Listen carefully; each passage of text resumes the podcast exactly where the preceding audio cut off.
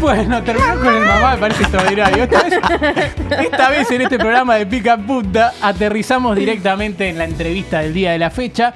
Quiero decir que yo soy fanático de todos sus libros y esto hay gente que puede tomar nota de eso. Desde que empezamos la facultad, que está punta, siempre con claro. sus libros. No, no, soy fan de sus libros, sinceramente me atrapó más la lectura gracias a él, y lo digo en serio. Existe y- fan a pica en punta también. Claro, hicimos fan a pica en punta de sus libros de historias insólitas.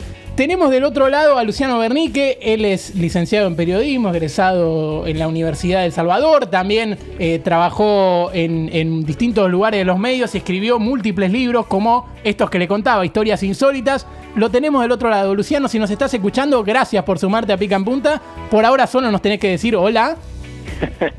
Buenos días, muchas gracias a ustedes por llamarme. No, gracias a vos por prestarte. Esto, es- esto No, es no, así.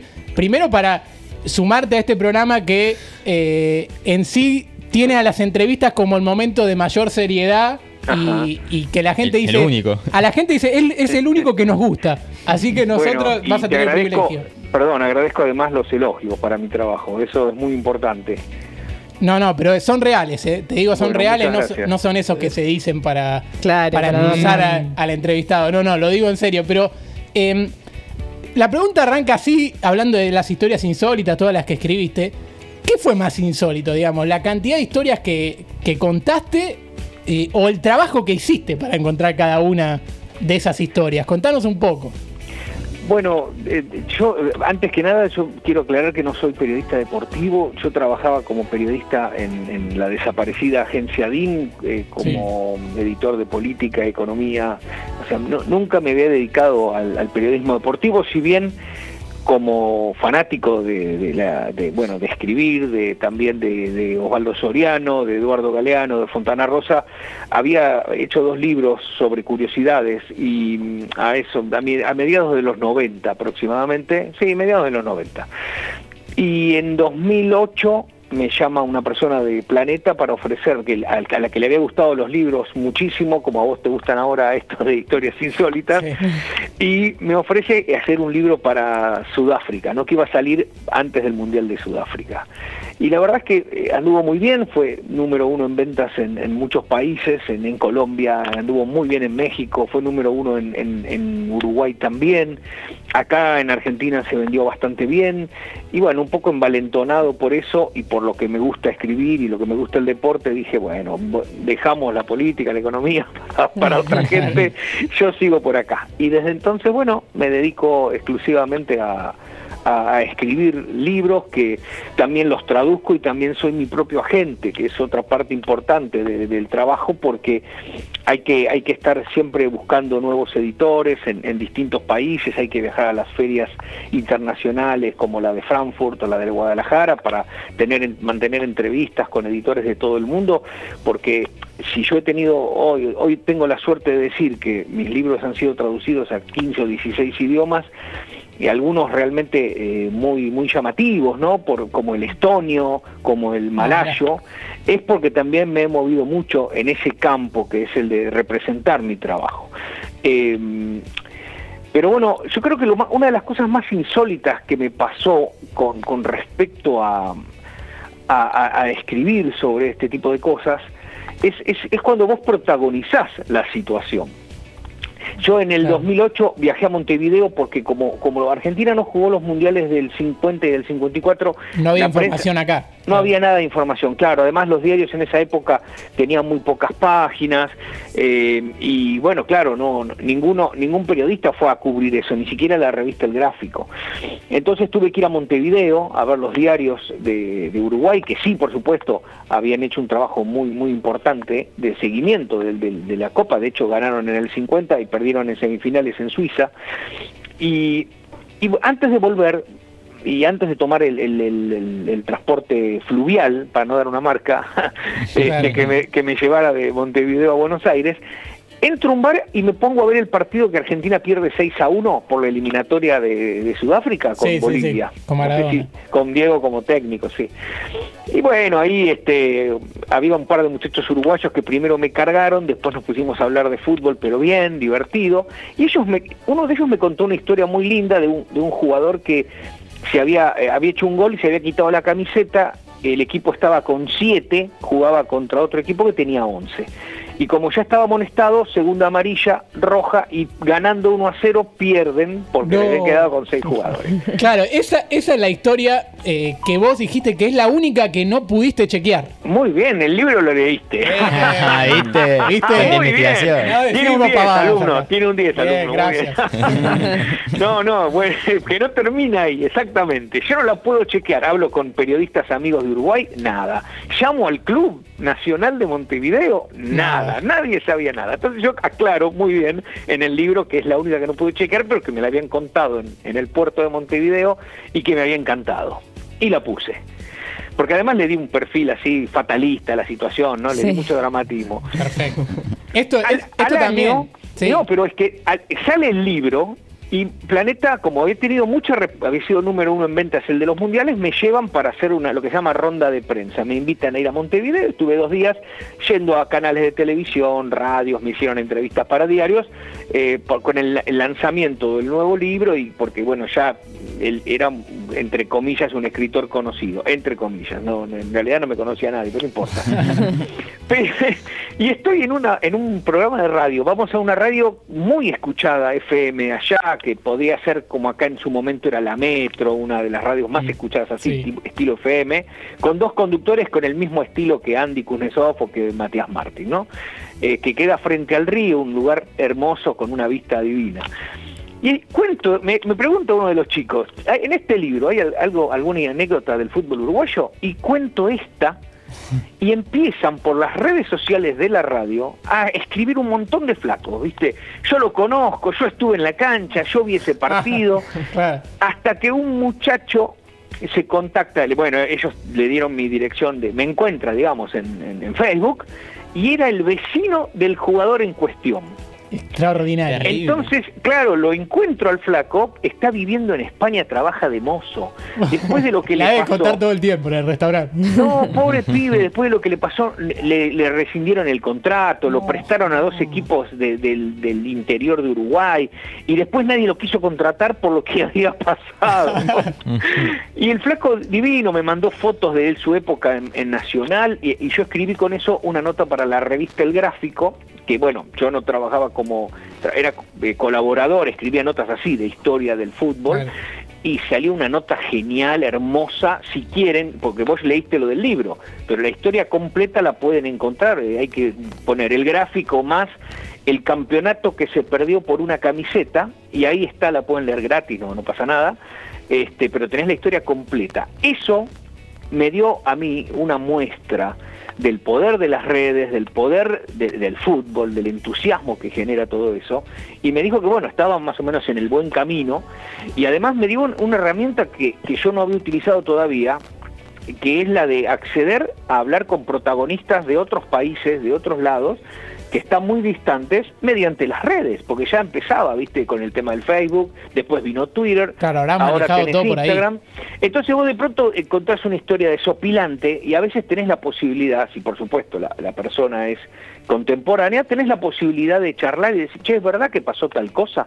Como ocurrió en uno de, la Copa del Mundo, en, en, eh, en un libro uruguayo que compré en ese viaje mismo también. Se Pasó decía todo en ese viaje. Sí, no, pero eh, para mí fue muy fue espectacular porque empecé a aprender de, de- a, a ver cómo producir todo este tipo de cosas, ¿viste? Después, bueno, con, con Amazon y otras plataformas conseguís libros más fácil, no tenés que viajar necesariamente. Y además es más práctico porque te juntan cinco libros, uno de Londres, uno de Glasgow, uno de Manchester y te lo mandan todo junto en un paquete y no tenés que ir vos ciudad por ciudad. Claro. Pero bueno, la cuestión es que ahí leí que un jugador en el Mundial de Chile 62 siguió, siguió en la cancha a pesar de sufrir una fractura de tibia y peroné. No. No. Lo cual era, sencillamente es imposible, el dolor no te lo permite, pero además no puedes estar parado. Sí. no podés estar parado. Y me contacté por las redes con la hija de este señor y me confirmó que efectivamente se había magnificado la cuestión. Él había sufrido una fractura de peroné, que ah, después pasó muchas veces, que el jugador no se da cuenta porque puede seguir apoyando, está vendado, entonces digamos que la, está como inmovilizada, viste, la, la- la- rotura y la, la fractura. Eh, bueno, y lo pude lo pude concretar, pero el punto es que yo a esta chica, que además el apellido era Álvarez, no sabés lo que tuve que dar Claro, Claro. para encontrar Eso una piba peor. que se llamaba Álvarez, la pucha, digo, estuve como tres días buscándola hasta que la encontré. Muy poco, tres días. Tres días es muy poco. Yo creí que iba a ser mucho más. Sí. Yo le cuento a la gente algo que. Eh, Perdón, pero tuve Sí. suerte, porque a veces querés, querés conocer a otra persona y, y no la enganché jamás. No, no, claro, no. Yo no sé cómo hiciste, pero hay historias insólitas de los mundiales, de los Juegos Olímpicos, del fútbol en general. Eh, también eh, hay de la Copa América, que justamente se está jugando ahora. Pero antes de ir a eso, que nos gustaría que después, para cerrar, para cerrar la nota, nos cuentes alguna historia insólita de la Copa América que, que tengas por ahí. Lo que quería preguntarte es. Eh, ¿Cómo fue trabajar con Bilardo para su libro? Porque vos escribiste el libro Doctor y, Doctor y Campeón, la biografía de Bilardo.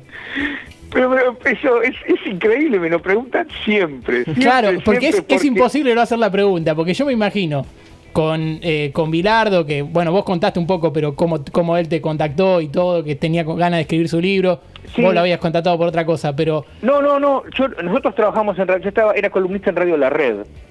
Y Sí. después de nuestro programa empezaba el de Carlos. Entonces me lo cruzaba por los pasillos de la radio. Y, y ahí le pregunté, le di- no, le pregunté, es cierto, yo le pregunté porque quería actualizar el libro de los mundiales, lo tenía que actualizar y que le pregunté algo que había sobre que sobre él que había leído. y me dice, no, no te puedo contar porque estoy escribiendo mi autobiografía. Oh, Digo, bueno, está bien, Carlos, no se preocupe. Pero no todavía no tengo quien le escriba, me dice.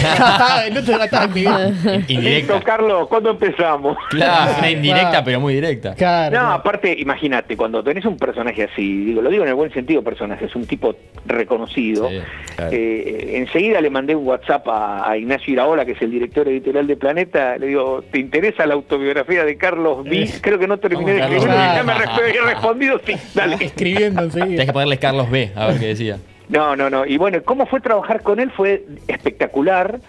Primero porque nada de lo que yo sabía sobre él eh, eh, pasó, porque eh, él, es, él, es, él es obsesivo, o por lo menos lo que cuentan, ¿no? De su obsesión, Sí, sí. cuando él tenía que formar un grupo y controlar un grupo. En este caso él estaba a merced mía, o sea que en todo caso el obsesivo tenía que ser yo. Eh, pero trabajé en la casa de él muchísimo. Hemos ido un día, me acuerdo que yo quería que me contara, porque la riqueza de ese tipo de, de libros me parece que parte por las sensaciones, no, no solo porque Sí. la gente lea, sino que imagine sabores, olores, colores. Eh, me parece que eso es lo, lo más importante cuando trabajas con un personaje de estas características. Entonces, lo hice, nos fuimos un día eh, de su casa, en, que, que es por entre Rivadavia y Flores, queda ahí en el límite sobre la avenida Rivadavia, nos fuimos hasta eh, Boyacá y Juan B. Justo, que era el- su barrio de, de- de la niñez. Y lo llevé a la plaza donde él empezó a jugar a la pelota. Y venía y me decía, mirá, acá por... Y se empezó a emocionar.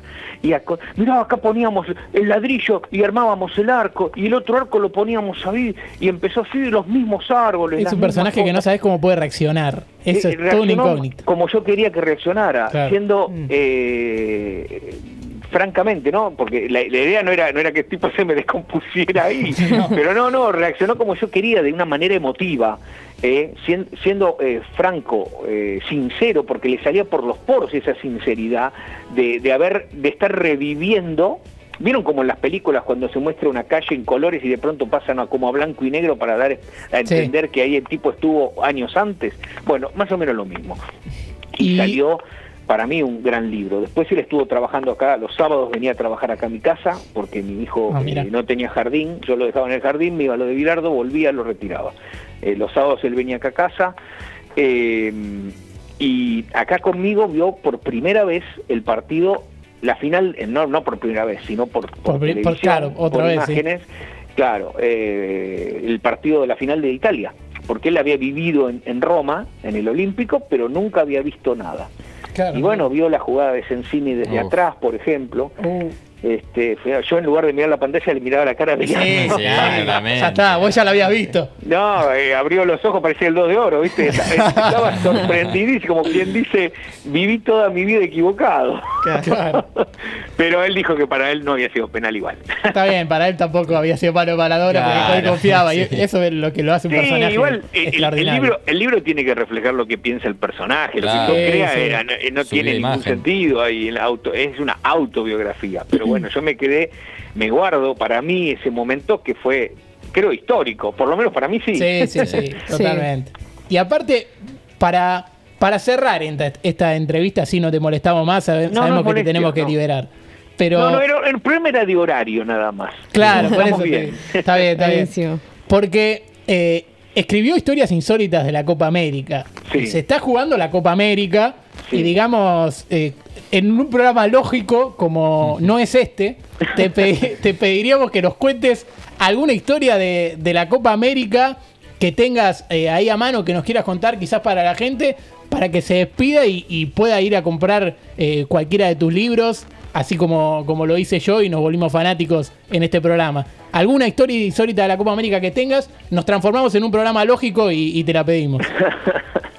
Mirá, este, eh, la Copa América tiene una, una- tiene muchas cosas raras como todo, ¿no? Pero Sí. además hay, yo por suerte busco y encuentro, siempre encuentro. Y además, y la Comebol también me ayuda mucho con todas Sí. las macanas Sí. que se manda, me, me da mucho más material para trabajar. Pero hay una que es genial que ocurrió en, en 1916. Eh, que fue la primera Copa América, se, se jugó acá en Argentina, los jugadores en esa época, los futbolistas, no eran profesionales. No, Entonces, salvo las tres delegaciones que vinieron, eh, Chile, eh, Brasil y Uruguay, que estaban acá porque pidieron unos días para viajar y después retornaron a sus, a sus quehaceres, los argentinos mientras tanto trabajaban entre partido y partido. Entonces, y además en esa época no se, no se permitían los cambios, con lo- por lo tanto, en un, en un encuentro de local, la, una comisión, porque tampoco había entrenador en ese momento, llamaba a 11 futbolistas y eran los 11 que salían a la cancha, de una a jugar más o menos a la que me importa, porque tampoco se Mm. entrenaban. Claro. Eh, bueno, llega el día del partido con Brasil, la cancha llena, y llegan 10 jugadores. Uno no, No. llegó, no apareció. No. Se retrasó por un tema laboral, no estaba para jugar. Claro. ¿Qué hacemos? ¿Y ahora qué hacemos? Era un papelón además, ¿viste? Pero veámoslo, no lo veamos con ojos del siglo XXI, miremoslo No, obvio. como principio del siglo XX, que, eh, por eso yo remarqué el contexto laboral y, y amateur del fútbol de entonces. Bueno, la cuestión es que los dirigentes no tuvieron mejor idea, y la verdad que estuvo bien, de salir a la cancha y empezar a mirar en las tribunas a ver si encontraban algún jugador de otro El, equipo. el sueño del pibe, que digan, Y che, claro, vos y- vení, bajá a jugar. Y lo vieron uno exactamente. Yo en el libro lo puse así, palabra más, palabra menos, che, pibe, ¿querés jugar? Y convocaron a un muchacho, José Laguna, que era del Club Huracán. El tipo, bueno, contento, estaba con camisa y corbata, saco, como era la costumbre de la época, sombrero, fue al vestuario, le prestaron los botines y salió a jugar como titular, o sea que era espectador y jugador del mismo partido. Pero además, Argentina empató ese día 1 a 1 y el gol lo hizo el espectador, lo hizo el Negro Laguna. Excelente. con lo cual- genio. Sí, Una es- cosa im- impresionante. Es para aplauso radial casi. Sí, Es un aplauso, y, y sí, pero los, los- esto, esta comisión, mirá qué gente mala, no lo volvieron a convocar nunca más. Ah, ese sueño del pibe. No, es como que el, el que venía para final feliz y, y- y se... o sea, en realidad el final fue feliz, pero yo le tiré un poco de amargor Per- porque la historia fue así. Sí. Perfecto, perfecto. Esa es la delicada Para que no, mezcla. no- que no fuera tan empalagoso, ¿no? Claro, esa es la delicada mezcla que tienen, que tienen todas las historias insólitas, todas las, las cosas que puedes encontrar de Luciano Bernique. Toda la información de él, lucianobernique.com, en Twitter Luciano Bernique y el Instagram Luciano Bernique21 para todos los que quieran comunicarse. Nosotros, desde este humilde espacio, te agradecemos por tus libros y por este momento que, que saliste a hablar con nosotros. No, por favor, no. Gracias a ustedes por, por llamarme y la, la verdad que la pasé muy bien, me reí muchísimo y me gustó. Eso, eso me gusta mucho. Qué lindo. Bien, muchas gracias. Lo mejor que nos dijeron. ¿eh? Sí, de verdad. Lo único lindo.